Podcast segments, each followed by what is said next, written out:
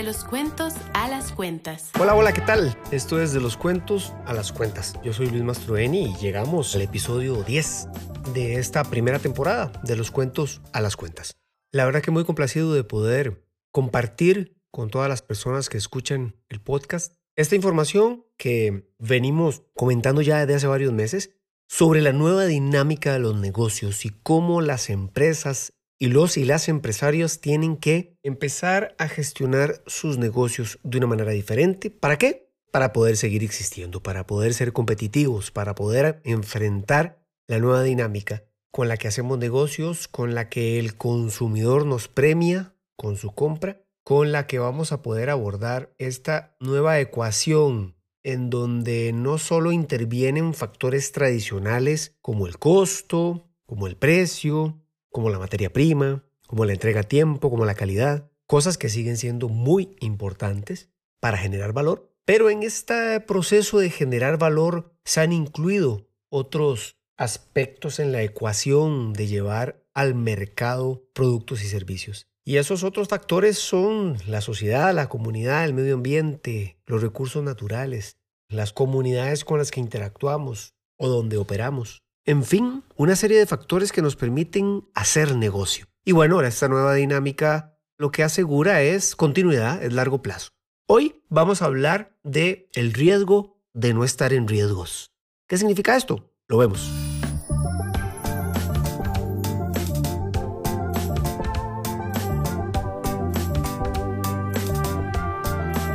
Sí, eh, suena extraño, ¿verdad? El riesgo de no estar en riesgos. ¿Por qué lo pongo así? Bueno, como ustedes han podido escuchar a lo largo de estos nueve episodios anteriores, la dinámica de negocios nueva en este siglo, en este contexto, en esta sociedad, en esta policrisis en las que estamos constantemente, en este ambiente tan vulnerable, tan cambiante, hacer negocios implica una gestión diferente. Y como hemos podido también analizar, los aspectos sociales, de gobernanza, económicos, ambientales, son los que van dictando la nueva forma en que hacemos las cosas en las empresas. La reputación, la confianza del consumidor no solo viene por temas de calidad o entrega a tiempo. Hay aspectos que tienen que ver con la vida de las personas, con la persona como tal, con los derechos humanos. Y todo eso, además, nos permite seguir gestionando el negocio si lo hacemos bien. ¿Qué pasa si lo hacemos mal? ¿Qué sucede si no gestionamos todos estos elementos en una forma más responsable, más consistente, más coherente, más real. Lo que sucede es que se materializan los riesgos. Y ahí es donde vamos a entrar el día de hoy. Muchas empresas tienen áreas que están constantemente analizando qué riesgos tiene la empresa para el largo plazo. Tradicionalmente se hablaba de riesgos de línea de crédito, la importancia de tener una relación sana con la banca, que permita generar líneas de crédito que den capital de trabajo o que den la capacidad para enfrentar una deuda o asumir una inversión. Estaba el riesgo tecnológico, bueno, que ese está hoy más que nunca, ahí latente todo el tiempo. El riesgo de mercado, de poder competir. El riesgo de materia prima, cómo me abastezco yo de lo que necesito para producir.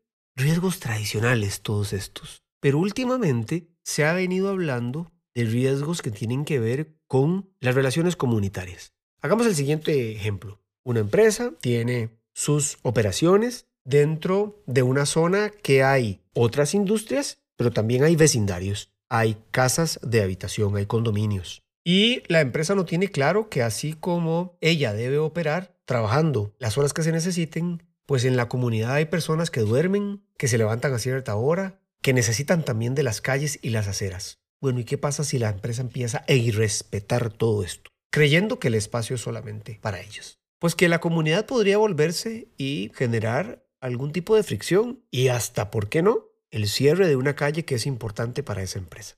Ese es un nuevo riesgo, el riesgo de relacionamiento, el riesgo social, de no estar bien con los vecinos, las colindancias, la comunidad en la que opero. Y tal vez ustedes estarán pensando, bueno, pero es que esto toda la vida ha existido. ¿Por qué estamos hablando ahora de estos nuevos riesgos?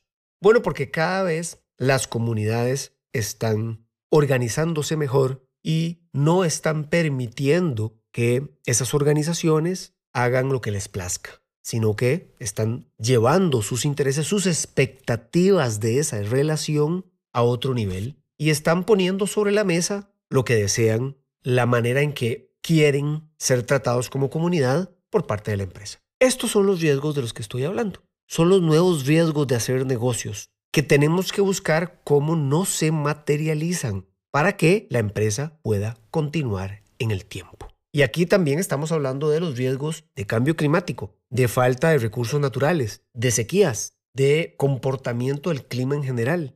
Hace poco leía que el último fenómeno del niño que nos sucedió hace algunos años dejó pérdidas millonarias para los gobiernos y para las empresas por el cambio en el clima, por destrucción de cosechas, por falta de alimentos, por inversión en nuevas fuentes de agua, etc. De ese tipo de riesgos es de los que tenemos que cuidarnos hoy en la nueva dinámica de hacer negocios. Y entonces, ¿por qué digo que hay un riesgo al no estar en riesgos? Vean, lo que pasa con los temas de sostenibilidad o los temas ASG de los cuales hablamos hace pocos episodios atrás, tienen que terminar su camino, su proceso en el área de riesgo y en el área de cumplimiento o compliance. Las empresas que logren tener la capacidad de insertar los temas comúnmente llamados de sostenibilidad, los que logren integrar eso dentro de la matriz de riesgos, dentro de las buenas prácticas de cumplimiento y debida diligencia, son las empresas que lograron comprender que el departamento de sostenibilidad es solo el inicio de una transformación que concluirá cuando en el ejercicio de hacer negocios todos los días yo haya incorporado en los riesgos los temas ambientales, sociales, reputacionales, de gobernanza y haga debidas diligencias e inserte dentro de cumplimiento aspectos como los derechos humanos, las buenas prácticas laborales, el relacionamiento con proveedores, el aseguramiento de mi cadena de abastecimiento y otros que, volvemos a lo mismo, podrían convertirse en riesgos si no los abordo a tiempo. Cuando hablamos de que hay un riesgo al no estar en riesgos, o también podríamos no estar, podemos estar hablando no de un departamento de riesgos, hablemos de continuidad de negocio, hablemos del área de planificación estratégica, hablemos del área de estrategia y desarrollo de negocio, pongámosle el nombre que quieran. El punto aquí es no tener la capacidad como empresas de entender que si los aspectos que tradicionalmente eran gestionados y ejecutados por un área llamada sostenibilidad, responsabilidad social, ASG, etc., si eso no empieza a incorporarse en la matriz de riesgos y en los aspectos de debida diligencia y cumplimiento, cualquier junta directiva con varias personas enemistadas con estos temas podría traerse abajo la estrategia. Si bien es cierto, la estrategia de sostenibilidad, cuando logra tener dientes, ¿a qué llamo yo dientes?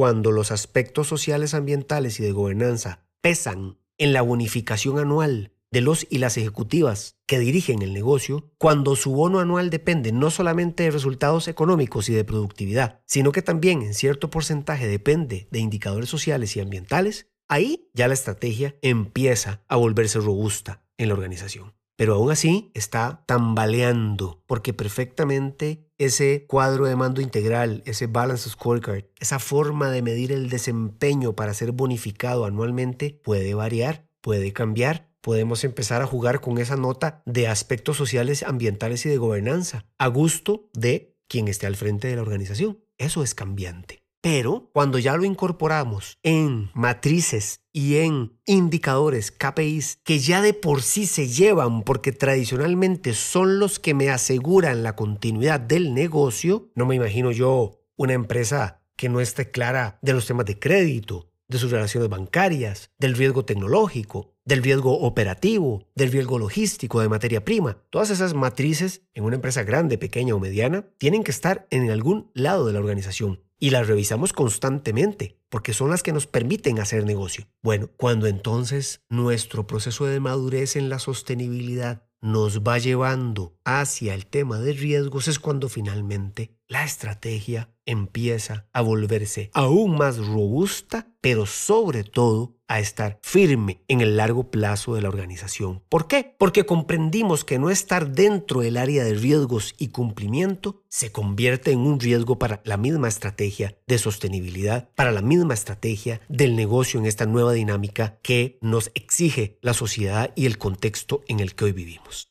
Así que este episodio ha tratado de contar un poco por qué es riesgoso no hacer todo lo posible para que poco a poco, dependiendo de la madurez de mi estrategia de sostenibilidad, yo vaya incorporando los temas de riesgo en esa matriz tradicionalmente operativa para que tenga temas sociales, de gobernanza, ambientales y de reputación. Y esto ¿Cómo se ve después de que queda ya integrado? Pues las mismas personas que gestionan los riesgos para que no se materialicen en las diferentes áreas de la empresa van a tener una matriz más robusta pero también van a ser los y las encargadas de levantar la mano y decir, uy, aquí hay un riesgo social, aquí hay un riesgo ambiental que se nos podría materializar. ¿Y qué pasa? ¿Cómo vamos a la acción? Lo metemos en los planes de trabajo que ya de por sí usamos para disminuir el riesgo. ¿Y quién los ejecuta? El área que podría verse incluida en la materialización de ese riesgo. Y ahí empieza una magia a gestionarse para que todas las diferentes secciones, direcciones o gerencias en la empresa empiecen a abordar sus riesgos con planes, con acciones, actividades, indicadores y presupuesto y ahí tendremos una estrategia robusta que funciona, que se mueve, que se ejecuta por parte de la misma gente que hace posible el negocio.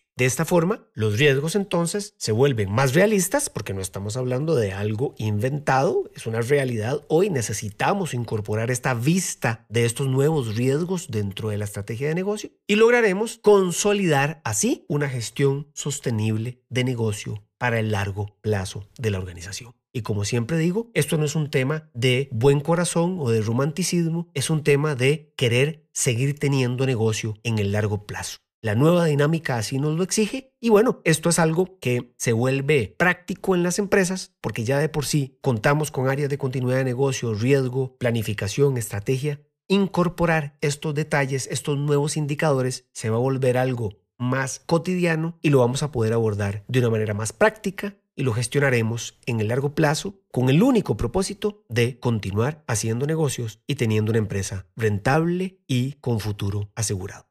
Este fue el décimo episodio de los cuentos a las cuentas en esta primera temporada. Vamos a seguir hablando de otros temas que tienen que ver con la nueva dinámica, la reputación, la confianza, dos nuevos ingredientes en esta ecuación para que los consumidores adquieran mis productos y mis servicios. Pero se me acabó el tiempo, así que nos vemos en el próximo episodio. Yo soy Luis Mastroeni y esto es De los cuentos a las cuentas. Gracias.